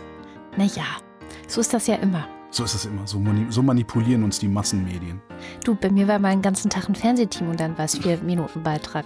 Also, Pilates ist doch auch nur Yoga. In einer Gesellschaft, die dich Geld, Gewicht, Kalorien und Schritte zählen lässt, sei rebellisch, zähle deine glücklichen Momente. Viele Grüße an den lieben Zausel. Hoffentlich hört er hier auch schon zu. Christoph Ziesecke. Commander Vetchantillis.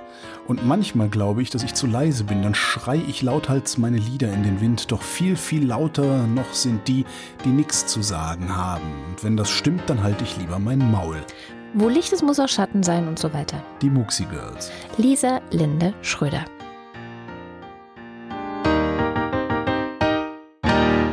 Vielen herzlichen Dank. Ja, vielen Dank. Ich lebe jetzt davon. Und es war die Wochendämmerung vom 25. Juni 2021. Wir danken für die Aufmerksamkeit. Tschüss. Und passt auf mit der Schmierinfektion.